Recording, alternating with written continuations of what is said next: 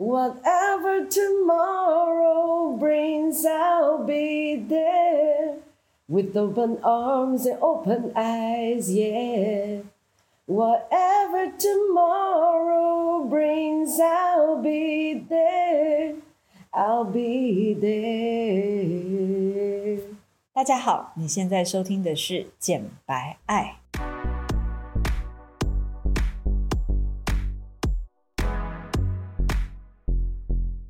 我是简简，我是白玉。我们爱什么？爱你不敢爱的，聊你说不出口的。我们我们爽起来就讲一些专业正经的，所以你现在是很不正经就对了。对啊，我刚唱歌速度就一直笑场。好，那就让我们今晚一起简白爱吧。到底为什么今天录的这一集是有多好笑？其实这一集一点都不好笑。对，而且看脚本真的是笑不出来，脚本写的多么的认真，还把那个影集的金句直接都写上去。请问是要讲哪一集影集？什么影集？就是最近 Netflix 很红的一个影集，叫《怒呛人生》，英文叫 Beef。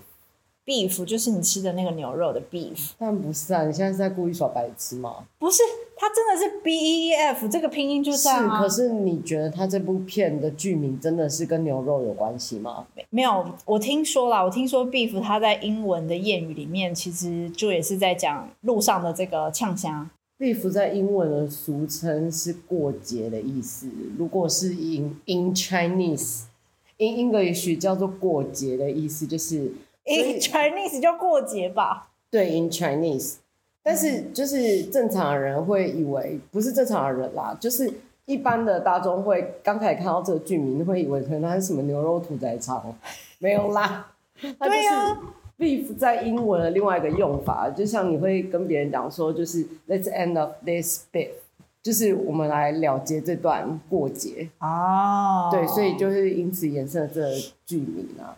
简简的英语小教室，我真的讲了一副自己有待过国外，根本就没有，什么都没有。不会啊，像我刚刚就是故意做一些梗来让你吐槽我这样。那是因为你现在很想睡，因为你昨天四点半才睡啊。我们还是不要 focus 在我晚睡。我们现在来讲一下，就是关于《怒呛人生》，为什么我们今天要来聊这一部剧？因为那个我们很少一起约好说，就是那我们一起来看，就是一部剧，然后来稍微讲一下。然后就是因为我当初。在那个在 IG 滑线动的时候，我就看到那个 L Dope 杂志，然后他就是有写了一个专栏，是专门在讲写的，应该是说写写一篇 blog，是专门在讲 Beef 这这部戏的一些金句，然后他就讲了，就是大家最熟悉的那一幕，就是呃那个钱的事情啊。我看一下什么钱？他说你有没有注意到，只有有钱人才会觉得钱不重要。佛祖之所以是佛祖，是因为他是王子，对吧？他有东西可以放弃。嗯，对。哦，哦这这一句话算是道出就是广大鲁蛇的心声，就是广大为了就是五斗米折腰的大众的心声。所以大家就会觉得，就是那些不知天高地厚、只不知人间疾苦的王子跟公主，他们才觉得钱不重要，因为那是他们与生俱来就有的东西。嗯嗯，对。然后我就会看到了。这句话我才想说，到底是多么愤怒的人才可以讲出这句话。然后再加上我的闺蜜，就是是另外一个射手座的男子，他就是默默看完了之后，他其实也没有看完，他就是看了前面一二集，就说：“我觉得这部剧你刚刚很喜欢呢、欸，完全就是可以打中你的。”对，所以我就想说，妈的，我就是忙的要死，我每天要做超多事，然后我才想说，不行，我一定要抽空来看一下。嗯，对，那时候你邀请我来看这部剧的时候，我其实也是有一点犹豫了，因为我自己平常其实是很少追剧的人，然后我也很怕追剧。那请问你昨天就是追《柏林顿家族》追到四点半是什么意思？就是有一时失控，因为其实基本上有时候常常对我而言，追剧这件事情是一个失控的表现。就是我们两个最近就是都忙到，就是可能连话都不是很想讲。我说我啦。哦，是哦，因为我最近就很焦虑，因为我八月六号考我第一次，就是因为我是念法律的嘛，我从头到尾都没有做过相关的工作，然后我也从头到尾都没有考过相关的考试，嗯、就除了那个那时候大四的时候考了研究所以外，但是其他的类似什么国考啊，司法特考之类的事情，我全部都没考过。然后我就是在去年发了一个宏愿，说就是我想来考考看。那我就选了一个最难考的律师司法官，所以他在八月六号的时候就要考试。然后我在五月初的时候就完成报名。然后报完名的那一刹那，我就懵了。我想说，十六科，十六科，请问我读了几科？你读了？没有一科读完。没有一颗读完。对，而且对我来讲，就是那是十几年的事情，就是已经接近二十年的时光，然后我要重新 pick up 全部的东西。但其实你好像也也已经准备了半年，对吗？就是从去年的十一月到现在是半年吗？差不多半年，半年但就是办公。一边白天工作，然后就是用闲暇时间来读书。对，然后我最近又爱上游泳，不知道在干嘛。就是因为四月初的时候，就是胆囊慢性发炎，然后被诊断出来，然后就想说：天哪，我这真的是自己吃出来的。没有，我真的是自己吃出来，就是要来还债，所以我现在就是每天都过得很健康。对啊，因为你就是，然后就觉得到底为什么、就是、健康意识突然膨，就是抬头哎、欸。因为我以前就是一个喜欢靠吃来发泄的人，就是只要我心情不好，或者是我看什么不爽，我就是要吃。那讲到就是失控这件事情，就是心情不好，基本上就是如何抚慰自己的心情。吃啊，你是靠吃？对啊。有没有预期就是会突然来一个就是这么没有，就是就是你有那么多爱可以做吗？没有，我说以前呐、啊，哦，现在还好，现在。现在其实没有那么生气，可是我底子骨子里的那个一直都很愤怒的基因好像很难消散，所以其实我在看这部剧的时候，我觉得它有打到我的点，打到我非常脆弱的某个点。虽然它整部剧看起来都很愤怒，对，它整部剧其实就是上流社会跟底层社会阶层的两，刚好两个，一个是男主角，一个是女主角。男主角是在社会底层的人，嗯，然后女主角是上流社会的人，可是他们彼此呢，都是过着很不快乐的生活，因为他们的呃怎么说，是他们主要是怎么样心境上面的，一个是被生活折磨到觉得很无可奈何，所以充满了怨气。然后另外一个呢，上流社会的女性，她算是怎么样？觉得她就觉得她一辈子其实没有感受到什么爱，好像都是她在为对方付出，然后或者是她在为这个家庭付出，嗯、所以。这个故事从一开始，他们设定的场景就是这个女主角她跟男主角发生怒怒的事件，就他们两个，他们两个开车，然后互看对方不爽，然后就互相追对方，然后比中指，对，然后就是做一系列疯狂的行为，然后还被拍成影片放在 Twitter 上。哦，之所以被拍在影片放在 Twitter 上，是因为男主角就是被这个女主角就是给激怒到，然后觉得说怎么会有这种没品、开车没品的人？因为他们之间彼此在路怒的这个状态之下，是一路追车。然后后来他就很想要抓出到底是哪一个开白白色轿车的人这么没有礼貌，然后还狂按喇叭，然后最后还丢了什么，就是香蕉牛奶、宝特瓶啊、一堆垃圾啊等等的东西，就他怎么气到爆。那所以他就把这段网这一段影片 PO 到网络上，他想要就是靠着网民的力量揪出这个就是没品的，就是路怒症的开白色轿车的车主。嗯，对，然后就没想到这支影片就大疯传，然后就是在上流社会的圈子里面，就是也广为讨论，就是大家就好像有发现那台车其实是名人，等于就是是名牌车嘛。后来是他的那个本来要收购他企业的，就是那个 Foster 的那个女生的弟弟的老婆发现的。嗯、对，但其实我觉得这整整出剧在前后的整个剧情，算是也是一整个三百六十度大反转哎、欸。目前我现在先不讲了，按照你的 flow 来。因为不管不管如何，我们都会剧透，所以如果你们其实还没看的话，就是你们可以先去看一下，或者是如果你不想看的话，你就来听我们剧透也可以啊。对，但是我们剧透，我们就只会讲我们自己就是观点上的剧透，但是那不会巨细密的讲。简单的讲一下几个主角的特色。那故事一开始就是男主角他。去大卖场，就是 Foster 这个大卖场，他要去退掉他买了又退的烤肉架。嗯，那烤肉架他原本就是要拿来烧炭自杀用的，可是当天不知道发生什么事，他找不到 receipt，所以那个店员也不让他退，然后好像上天就要他死一样，他就觉得超绝望。对，结果他在停车场就遇到发疯、超生气的女女主，然后就开始展开这一系列的路路。他这一系列的怒怒，就是双方想要找出对方到底是谁，想要报复对方，看起来像是一个很愤怒的一个状态，可是实际上他们在这个过程我觉得他们有互相疗愈到对方，而且甚至是有感受到快感。就是女主角平常在压抑的上流社会圈里面，就因为她老公是形象非常完美，而且超级正能量的一个艺术家，就是她是艺术世家的，就是小孩小孩，然后所以他一直都过着养尊处优的生活。那他其实跟他老婆，就是这个女主角呢，是是就是来自不同的家庭背景的，所以女主角好像一直觉得说，她嫁给了她这个老公，其实她老公完全没办法理解她在生活上面所遇到的一些困境。或者是心理上的一些，她老公没办法接受她心里的黑洞，然后一直把所有的罪怪罪在她觉得女主角有忧郁症啊，对的，对。可是如果当你真的遭遇忧郁症是什么样子的东西的时候，你就不会这样子去看待女主角。嗯，女主角她完全就是心里的那个黑洞，就是只是在于一件事情，就是她其实觉得从小到大都没有人爱她，她感受不到任何爱。嗯，然后以及她出自于她对金钱的不安全感，然后才让她选择嫁给一个就是艺术世家的老公。对，但是但是结果他还是为着钱在奔波，因为他们家的整个就是金钱经济的主要支柱还是在这女女性身上。对，对，因为她是一个很厉害的创业家，创业家。对。他就是那个开创了一间公司嘛，然后这个公司在行走一个 deal，就是他可能要把这一间公司就是以高价就是卖出，卖给卖给一个集团这样，然后让他可以进入 Foster 卖场去啊、呃、展示，然后做销售。我先讲老公好了，老公虽然是艺术家的艺术世家的小孩出身，但老公其实由于是一个太过正常也太过正向的人，所以他的艺术品又长得像大便。啊，我不知道你有你有觉得他艺术品长得像大便吗？我觉得长得不像大便，我觉得很像就生殖器。但是其实我觉得还蛮美的啊，我觉得超丑的欸。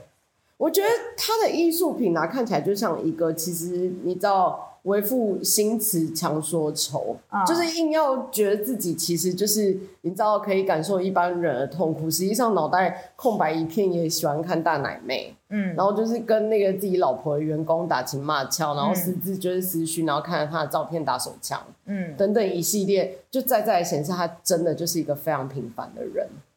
然后，以及因为他出生在一个艺术世家，所以好像搞一副他自己在艺术上也得有所成就的样子。嗯，所以完全就是一个庸庸碌碌过一生的公子哥。他也没有庸庸碌碌啊，我觉得他就是过得就是挺爽的，因为就是他老婆超会挣钱这样子。对，但是他从来不了解他自己枕边人的痛苦啊。对，然后他，他也从来没有想要 fix 他。重点是他老婆只是随便讲说：“那你觉得你跟我一起去 therapy 好吗？”对啊，这根本就不是解决事情的方法，因为他从头到尾都没有真的了解过他老婆心里的那个，因为他真的没办法理解啊，这完全就是两个世界，两个世界。可是我还是觉得她老公很用心哎，因为她老公试着就是要跟她一起做 meditation，可是我觉得这完全就是不符合他老婆能够接受的方式，因为他老婆其实就是想要发泄，然后她甚至觉得跟她老公的生活平淡无聊到。他一直想要去，那时候他一直拿找保险箱，保险箱里面就是他想要拿手枪。我那时候就是很 confused，想说他到底为什么要拿手枪？你以为他要自杀，对不对？嗯，我一直想说他对，因为他老公一开，因为整部剧一开始就是显得一副好像他老婆是一个精神有点焦虑，然后甚至是可能是有点情绪，随时会就是走在一个濒临崩溃的边缘。然后所以她老公甚至还怀疑她说：“你为什么要找手枪？你找手枪是难道你就要自杀吗？还是我应该要就是觉得我的生生命应该感到危险呢？”就没想到，那时候他就是一直拿着手枪，然后非常 enjoy 的，就是跟着手枪一起 enjoy 他自己的 moment。然后那时候想说，他是要玩俄罗斯手枪，就是 就是在里面只有一发子弹，里面只有一发子弹，哪一发可以打中自己？对。然后我就想说，我靠，这女的真的很铤而走险。就后来才发现说，哦，原来她只是喜欢听那个枪的声音。没有，她是拿手枪来自慰。因为她老公问她的时候说：“你为什么就是要拿手枪？”对。对，然后他就说，because I'm 就是我，他说因为跟你，因为跟他做爱很无聊，因为跟你做爱很 normal。可是我真的觉得，我真的觉得，难道我现在也已经老了吗？我的想象力现在变得不丰富了吗？我不懂为什么一定得要拿手枪自慰，我觉得他可以拿其他的，像小黄瓜或者是其他的一些棒状物啊。没有，我觉得那是一个象征的意义，一个象征意义。就是坦白讲，这整部剧虽然看起来很愤怒，可是其实我觉得愤怒只是一个外在的情绪，嗯，因为你不可能随时随地用你愤怒的情绪去面对别人啊。对对，但是就是在现今这个社会，如果你随时随地用愤怒。去面对别人，别人只会觉得你有 maniac。对对，或者是可能你有狂躁症什么，可是重点是，就是愤怒它只是一个情绪，你要去看它背后那个原因是什么。因为我以前就是这样的人，嗯，对，我就是非常愤怒。你被 fix 了吗？我觉得是呃，某种程度上算是有长进啊，但是我觉得就是你知道那个黑洞，就是你要一直去挖它，你不可能因为日常的某一些事情发生，又或者是怎么样，会完全好，我觉得有点难。但是就是随着年纪越来越大，就是可能你看过糟糕的事情越来越多，你可能就会在你自己的生活里面去检讨跟思考说，那这些 scar 到底是要跟着我到什么程度？嗯，对，然后以及就是我们生而为人，很多不能选择的事情，到底就是要影响自己有多深？嗯，对，就举例像是你你来这个世界上，你不能选择你自己的父母嘛？嗯，对，又或者是你看起来是。在一个民主自由的国家，但是其实工作啊，或者是等等的生活，可能有很多来自于不是很自由的情况。对对，然后你可能会觉得压抑，或者是你可能受到这个社会的价值观的一些影响，然后独立思考你的面向会跳出来告诉你说，其实这世界不是这样。嗯，然后你就会进入一个拉扯循环。请问，就是这些愤怒，它到底要影响你到什么程度？嗯，对，就这些事情是直到你。年纪越来越大的时候，你就会开始去思考。嗯，然后我觉得女主角她会这样有一个很大的原因，是因为其实她就是一个非常为别人付出的人。而我觉得她的付出感觉都是基于她害怕失去，然后所以紧抓着浮木的那种感觉。嗯，虽然他对他女儿的爱，他认为是全心全意的爱，可是某种程度上，他好像都是很怕这些东西的失去，所以导致他会觉得说，他现在努力不断的付出。嗯，看看能不能紧抓着什么，可是这些东西又好像随时会失去。他在里面好像一直不断讲讲一句话说，说到头来这些东西都会不见。对，他说一切都会消失，一切都不会留下，我们只是吃着自己尾巴的蛇。嗯，对，这句话它出现的场景是在就是男主角 Danny 他问 Amy 问女主角 Amy 说，呃，是否自己努力的爬到跟 Amy 一样的身份位置的时候可以更好。然后 Amy 却回答他说：“尽管你有钱，可是还是很空虚。对，因为就算你有钱，也买不到感情，也不能修复感情，更不能让感情更加亲密，比没钱的时候更空虚。嗯，对。所以我觉得真正的症结点在于要 fix 自己内心空缺的那一块吧。对，可是其实真的很难啊，因为你必须要找到一个真正懂你心里空虚的人，然后可能你们。”在紧要危机的关头，可能自己的生命即将要逝去的时候，你才有可能就是去 talk about it。因为其实人很难承认自己的失败跟脆弱。嗯，就这件事情，刚我们在吃饭的时候，其实我跟白玉老师讲说，我为什么后来会嫁给我老公的时候，是因为其实我跟很多人，我讲 lover，就是情人在一起还不到伴侣的程度的时候，oh. 其实。我本人虽然看起来就是非常大拉拉，看起来很好相处，可是其实我就是一个很难距离感很重的人，就是我很难去让对方看到我自己很不好的样子。OK，所以在最后的那一幕，就是女主角她回想她自己童年的时候，她爸妈在房间里吵架，然后她自己默默拿饼干到自己的房间去吃，然后突然跑出个 devil，看着他跟他讲说。你难道不知道，如果你不美了，就没有人爱你了；如果你不可爱了，这世界上再也不会有人爱你了。嗯，然后那句话深深的打中我的点，因为我就会觉得发生一些人就是其实非常了解自己的劣根性。我觉得小时候真的多多少少有时候会有这种想法出现的，好像比如说。小时候就会觉得说，哦，我在班上，同学之所以要跟我玩，是因为我成绩好，就是会有一些哪来的扭曲想法。对，然后因为像我自己是一直深受自己身材而困扰，嗯，就是因为我本身就不是就会市场主流会喜欢的 body，嗯，所以其实我一直觉得，就是呃接从小到大接受的那些就是外在所给你的一些眼光，或者是就是他们告诉你的价值。或者是标签，其实这些事情你说不会影响吗？人再怎么独立思考，其他多多少少都还是会有影响，而且其实那个影响是很深层的，就是你很难去忘记。对。然后由于我一方面，我会觉得我到底为什么要跟这些规则妥协，所以我就是一直 be yourself，完全 be be myself but not happy。But angry。哦、uh,，be yourself but angry。所以我就会一直非常的愤怒，就觉得这世界怎么会是这样子？嗯，到底是怎么回事？就是谁规定就是美一定要是这个样子啊？我懂。对，谁规定胖子就是不能穿很时髦？嗯嗯，对嗯，所以我就是一直这么生气。嗯嗯嗯，直到现在。没有啦，现在我现在还好，much better 了吧？我现在 much better 啊，而且就是我还去游泳啊，而且我的泳衣是两节式，I don't care。就是 be yourself 啊，挺好的啊。对，但是那是在我就是真的觉得，就是真的呃，接受自己吧。就是在我遇到一段关系，然后我真的有去 relieve 自己，我我可能让另外一个人去看到我一些真的很奇怪。东西很自然的一面，很自然一面，然后包含就是我从小到大都一直觉得就是有一些缺陷的状态，所以我 relieve 自己，然后别人同等他没有不爱我，然后他也没有我想象中的那些反应。对，那时候我就觉得天啊，就是原来这些事情、哦、被全然接受的感觉，被全然接受。对，就觉得你你觉得很 big deal 的事情，其实在别人眼里看就是其实很不 big deal。哦，你这个别人真的不是普通的别人，你必须说就是。他就是 maybe 是你的老公，或是你的亲密伴侣，就是这个这个人，他愿意接受全部的你，这件事情让你觉得很安心。对，但是相反的事情是，只要是我爱的人，我却很容易全盘的接受别人。呃，女主角她在最后一集的时候，跟男主角处在一个濒临生死的状态，他们就是互相在最后路路发展到最后，然后居然就是两个人一起。追到荒野，然后去到了一个完全不知道怎么走出去的地方。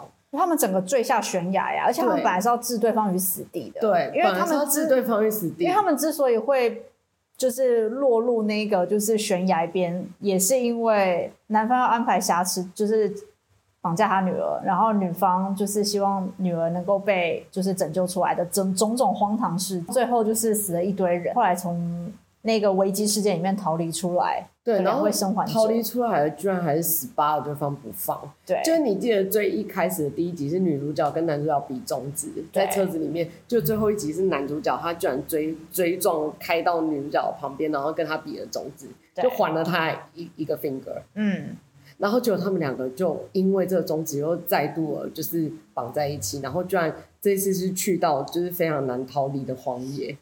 对，然后两个人就是因为男主角很相信女主角，她是什么植物专家，就女主角根本就完全是个植物白痴。对，他们两个共同在荒野吃了一个就是会让人产生幻觉的草药。对对，然后他们就开始讲起就是。有点有点代替对方在讲对方的心声，因为最后的那一幕其实是男主角他讲出来的话变成女主角的声音，嗯，然后女主角讲出来的话变成男主角的声音，所以他们两个有点像是已经昏迷到产生幻觉，然后代替对方发言，可是却句句都中了对方的心情。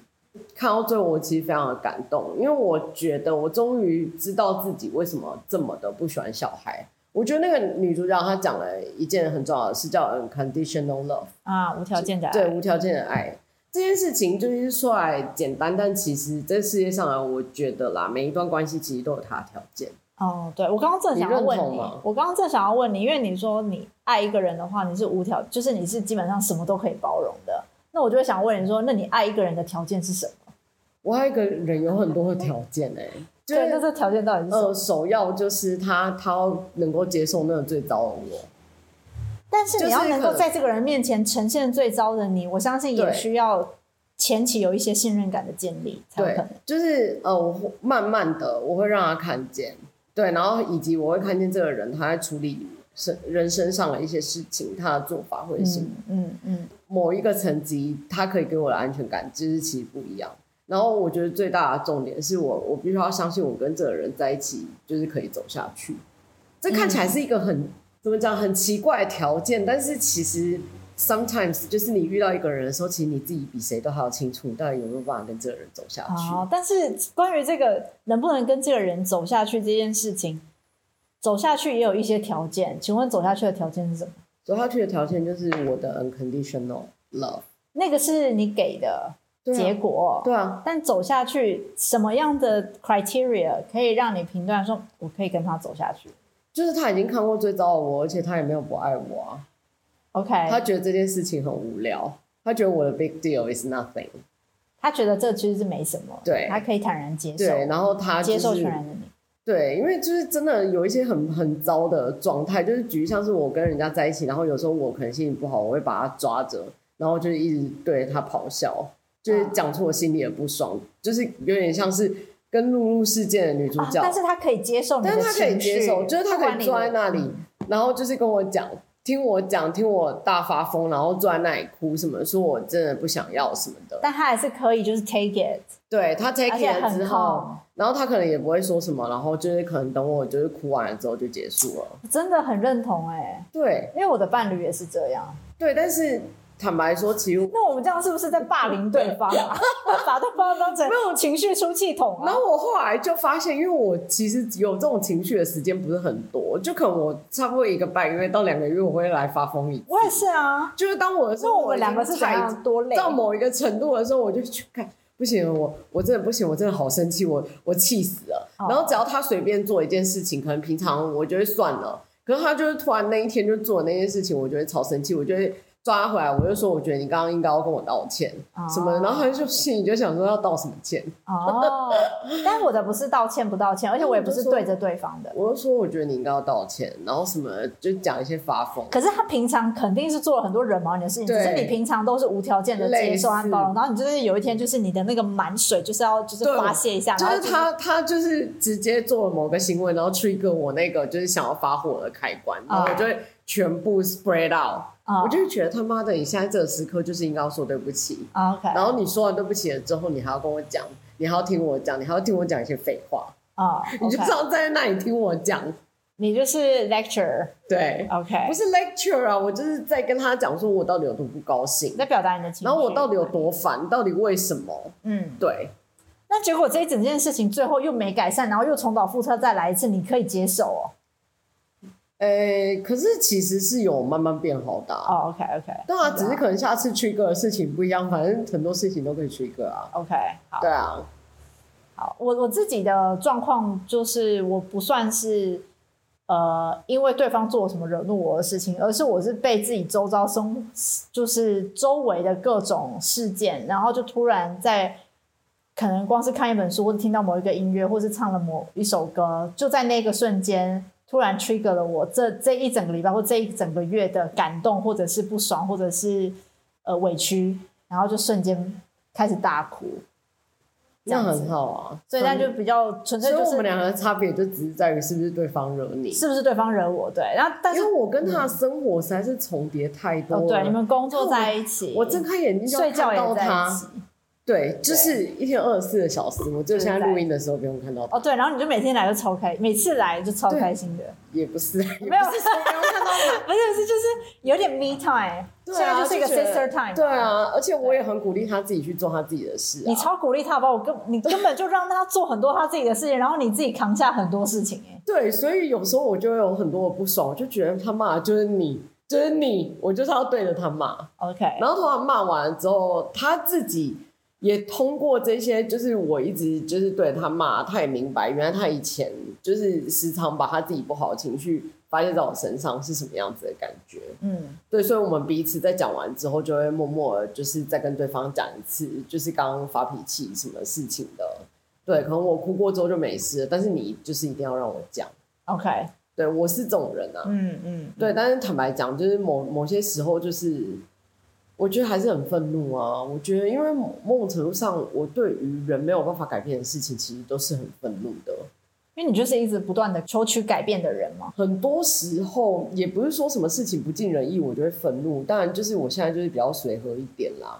对啊。但有时候就是真的就会觉得为什么会是这样，然后很愤怒，类似。嗯。像前一阵子就是有一个小孩，因为因为我们店旁边开了 Toys 的饮料店啊，对，然后。他妈的那那一阵子就是全部的人都去排队，然后就有一些小孩，因为 Toys TA 就是比较年轻的小孩嘛，然后我还在开店，然后就有一个男生，他就直接把他的机车正正直接停在我的门口。对对，然后我就是那时候不知道在忙还是什么，我就从后场冲出来，然后因为他停完他就要走了，他什么事都不做，他就是直接停在正门口。然后我就冲出来，我就说：“请问要喝什么吗？”嗯，对，我就对着他大喊，然后他就走回来，然后说：“他就说没有没有喝什么，然后我就说我还在营业，可以请你把机车挪走。对，他就说你这里又不是红线，嗯，你营业关我什么事？他真的是这样跟我讲。然后我我那时候就真的发疯了，嗯，我就说那你可以考量一下别人还在营业的心情嘛。那你知道他回我什么吗？他说那你可以考量一下我的心情吗？我的心情吗？那这件事情后来怎么处理呢？就是这件事情很值得怒怒哎。他走了之后，我立马打给我老公，因为我老公就不在。对，你知道没有办法改变的事情，是我从头到尾都知道他为什么会停到我门口。因为他妈的，我就是一个女生，就是我一个人在顾店。如果今天是我老公在店里的话，嗯，他妈的，他最好是敢停。嗯，我老公就是直接走出去，他就会把车骑走了。对，我就是会对这一类型的事情，就是觉得自己也没办法改变，然后觉得非常的愤怒。嗯。我就觉得，就是为什么人总是这样，嗯，就是他总是要抓着一些就是你没有办法理解的事情，然后就是把你踩到底，嗯，他真的。然后我们店附近也发生一件事情，就是我一个很好的朋友，他在旁边开开那个咖卖咖喱的店，对，你知道超疯了，他晚上把那个铁门拉下来的时候，他对面的邻居居然就是把它放在前面的立牌，就是那个写他咖喱的品相的那些招牌。看发疯了，把他连整个架子摔烂，就是全部的摄影机都拍下来。他把他的架子摔烂，然后才把它分尸，然后把他的架子跟那个布帘就是分开放置。然后隔天来的时候，就就你就发现，就是为什么会这样？对，结果我跟你讲，他们就是一对情侣，然后都是女生，然后非常瘦小。嗯，我心里就想说。就是这世界，就是这个世界，就是你他妈长得太好也不行。然后拜了我还讲一下，那一天他欺负我，就是那个年轻人欺负我。的原因，是因为我那一天看起来实在太年轻了。因为我就是长包，不是，我就绑包头，非常智障，就是绑冲天炮，然后我会染全金发，我看起来就是一个年轻人。对，然后客人就是还还说我只有三十岁，二十五岁，二十五岁真的是那一天出现的。然后讲完没多久我就被欺负了。我就觉得到底为什么要这样？然后这件事情，当然我到了最后，哦，他走了，因为他就说，他就说，那你也可以考虑一下我的心情嘛。然后最后他就是只丢了一句话，他说我去旁边一下，等一下就回来了啦。嗯，他讲这话是什么意思？然后我就有一种就是说，你不要在那边闹了，反正总之呢，我等一下就回来。然后我就打电话给我老公，我就说我不行，我要叫警察。然后我就真的超气了，我就真的叫警察，嗯，然后警察就真的来了，然后就陪我一起在那里等他，嗯，然后结果你知道他回来了之后，他也看到警察，对，他也看到警察就马上怕，超跑。我跟你讲，就是跟他刚开始的时候跟我讲话的样子都不一样，两样，对，然后。警察就跟他讲说，别人在营业，你为什么要停在这？嗯、他说你有很多的地方可以停啊。对，因为我那时候还有跟他讲说，隔壁的早餐店已经关门了，你为什么不要去停隔壁的早餐店？对啊，他就说隔壁是红线，隔壁根本就不是红线啊，嗯、他就是完全就是在欺负我嘛。是，对，然后我就是超气了，然后警察后来来，他就说就是年轻人不要这样，就是你考虑一下别人就是还在开店的心情，然后他就是还跟警察道谢什么，然后下一秒你知道他怎样吗？他去警察局检举我，立牌放在外面。这世界上真的就是有这么烂的人，嗯，我真的就是自从我立牌放外面不行，我跟你讲，这是我从小到大第一次遇到就是这样对我的人，嗯。然后我老公就说：“你为什么要这么生气，还叫警察？因为你知道他后来检举我，然后警察又再回来。本来就该叫警察，因为他一开始就是对没有他回来，他检举我，立牌放在外面，变成警察要回来跟我讲说，叫我把立牌收进去嘛。然后警察就说什么啊，就是反正一副就是啊，没关系啊，不然你去找那个里长，就是来把你前面的这边画红线，就是一副那种就是你又没事给我找事做了的样子。对对，然后我老公就说：你确定你下次还要这样吗？”那我就说，我过不去的，就是今天如果是你坐在那里，他根本就不敢听，因为他妈他看我就是一个女生，对，所以他就是欺负我。我就说，这才是我真正过不去的点。嗯嗯嗯，对。但是我对于这一类型的事情，我还是非常的愤怒。我就觉得这类事情本来就很该愤怒，而且本来就应该要采取行动，而不能让这样子的人就是没有。可是可是他也是很开心的走了，然后还去检举我，但。然后最后，我只能告诉自己，就是默默在心里祷告。我想说，希望他好好长大.就这样，就是真的真心。但 doesn't matter，我觉得好比好比你把这个气吞下去，然后你既没有报警，然后又在那边就是整个受到这个人的怨气。因为我老公就在那边，因为报警也只是采取一个正当的、啊、对，可是其实你没有任何理由报警。你知道吗？因为你的前面就是没有停红线，嗯，这是法理上你可以请他不要停在这，因为就是不好意思，我还在营业，是。对，但他不遵守这个法理，其实任何人都拿他没有办法，嗯，他最大，嗯，对，因为路是大家的，不是我的，嗯，对，好，就是这样，这世界上就是会发生这些事，而且那是真的，真的是我从小到大遇过的。唯一一个敢这样欺负我的人，我还想说，我那天到底是长得有多样？你有特别，你有特别秀给我看照片？有，真的是样到不行哎、欸！直接我的朋友就说二十五岁，我心里就想说，天哪，现在大家嘴甜的跟什么一样？没有啊，那天，但是虽然被误认为很年轻，可是却要被欺负的话，感觉应该很差、啊。对啊，但随便啊，但我已经 let go 了，我就觉得反正就是他他那个层级是他那个层级的事情。啊、坦白讲，就是我跟他生气要干嘛？对了，而且如果你们高度不一样的话，基本上你不会对一只蚂蚁生气，类似这样子。对，嗯，但也很难讲。我当下就是被我当下真的是气疯了。对，你当下，你知道我气疯到就是我没有办法冷静，然后我就是靠着打字给我朋友，然后我就把那一整串的经过全部打下来，然后传给我的朋友，然后我跟他我跟他讲说我真的气炸了。然后白宇老师居然还问我说：“请问你这是用电脑打的吗？你用手机怎么可以打这么多？”一个长篇大论，对我真的是气，而且是巨细靡遗的描述很多的细节。然后我想说：“哇，怎么会有人可以用手机就是打那么多字？很不可思议。”在讲到最后一节的时候，Amy 其实是有讲到说，她为什么就是把她自己所有的希望寄托在她生了一个小孩叫 June 身上。然后他其实是有讲到说，因为他自己童年的不美满，然后导致就是他需要，他以为就是他生的这个小孩可以完整他自己，可是其实小孩才是最可怕的生物，在小孩的世界里面没有无条件的爱这种东西，因为他们要不到，他们就要哭，对，他们才是恶魔，而且不只是不不是说要不到就要哭，而是那是那是本能和天性。今天如果你没有给你的小孩子他他想要的东西或他需要的东西。他也会不爱你，类似这样吧，是这个意思吗？他也不是吧，因为他也不知道。他今天之所以他今天之所以在你旁边，是因为他真的需要你的 take care，不然他会死在路上。可是我想，这就是我没有办法生小孩的原因。我不知道怎么爱他，我不知道怎么样爱一个就是天生就是他生下来就是要跟我讨东西的人。我觉得我可以耶，我真的做不到，就像是你对你的伴侣无条件的爱一样。可是那也是因为。他知道我的脆弱啊，小孩就是在你的子宫里面折磨你十个月，然后你水肿，然后不行，你已经够胖了，还还要手肿 脚肿。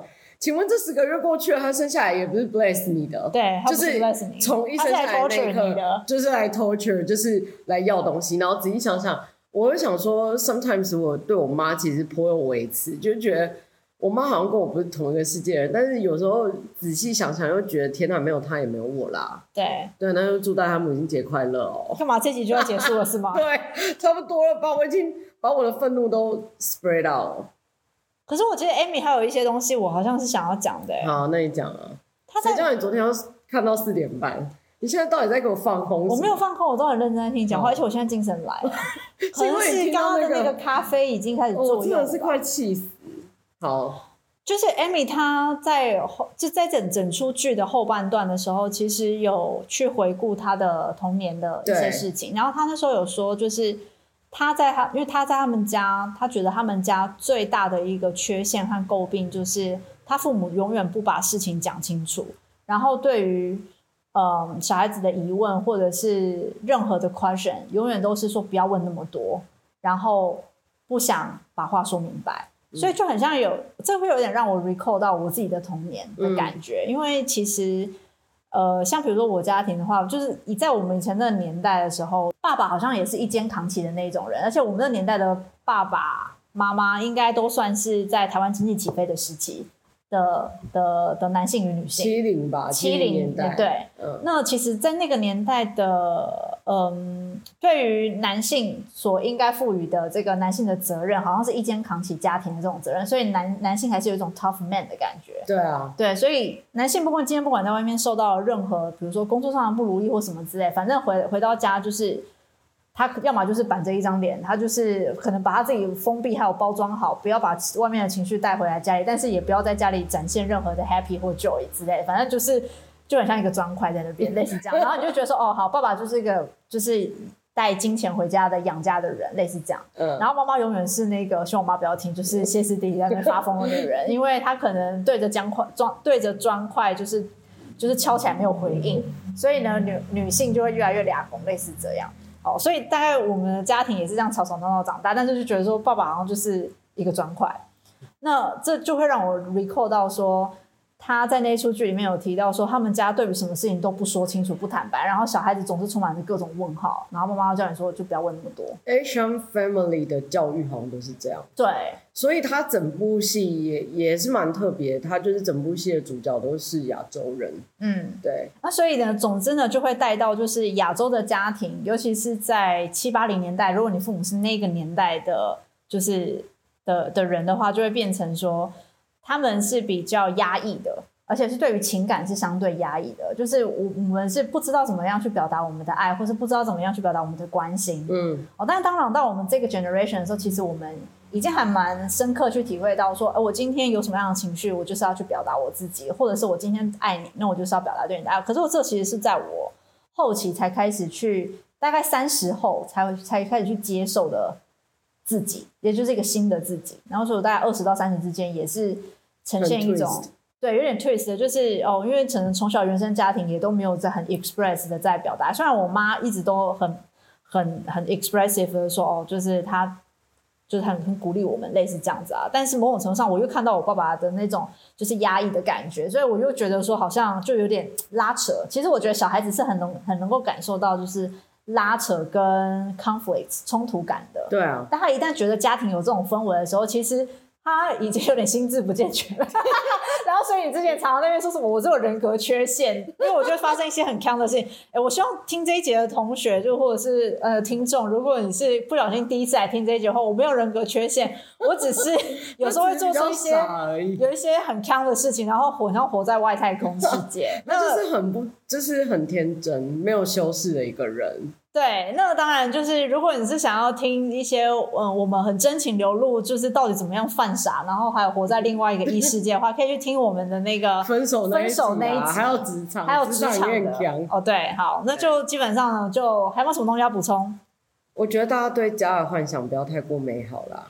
好，这是我真的直直到就是某一个时刻我才发现，对，欸、对于无法选择的事情，不要这么美好，不要把它想的太美好。不要一直去跟别人比较，就是你先学会看到你自己的，就是所拥有的那些美好，然后学会跟不美好的共处。我觉得这件事情很重要。但是大家都会有一个情况，就是当你觉得非常的 lonely 孤单，然后你觉得没有任何一个地方像家的时候，你就会躲在你自己内心深处的角落。哦，对，我觉得。但是当你越躲，你可能就反而会。越在那个死胡同里面，对，然后千万不要相信什么心理心理专家跟你讲要怎么样才会快乐，因为那些都是大便。就是当你自己走不出来的时候，别人怎么跟你讲都没有用。因为很多的 heal 就是你会自愈，大部分都是你选择就是去相信某一些事情，它可能会是好的。然后你去经历它，然后确实得来的结果也不错，你可能才会想说，哦，对，原来这个这一切是会好的。哎，可是我真的觉得培养正念很重要，哎。请问培养正念很重要，大家都知道，但请问当你就是负面到不行的时候，那个正面是从哪里来？所以你觉得你，你觉得跟一个五四三的人来告诉你说，就是人应该要拥有正能量，然后你就可以做到？No no no no。所以当然我还蛮蛮蛮同意你提到，就是说，其实这终归都是自愈。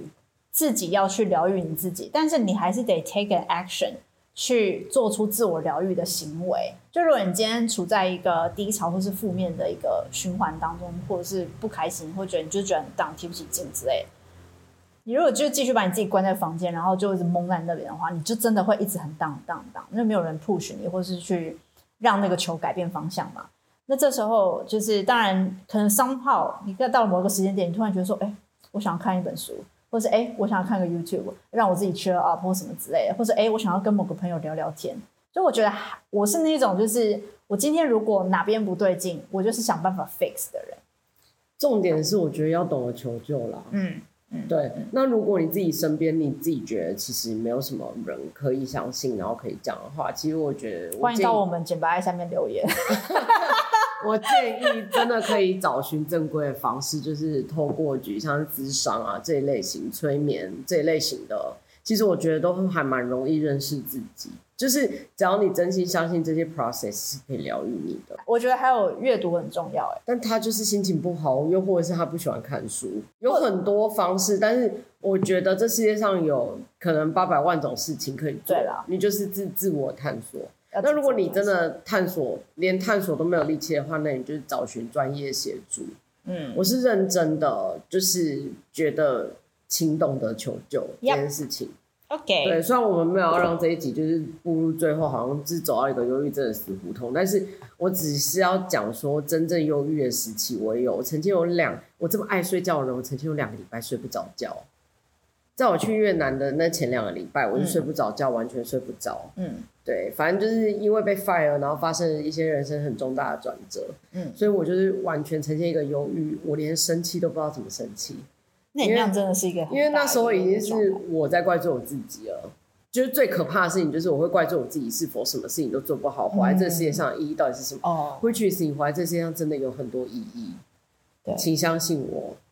我这么嘴贱的人，我从来都不说谎。大家活在这个世界上，就是一视同仁，都是一条生命，大家都有意义。对，如果真的自己找寻不出来，就是寻找专业的协助。以上，非常感谢你们今天听我们聊天。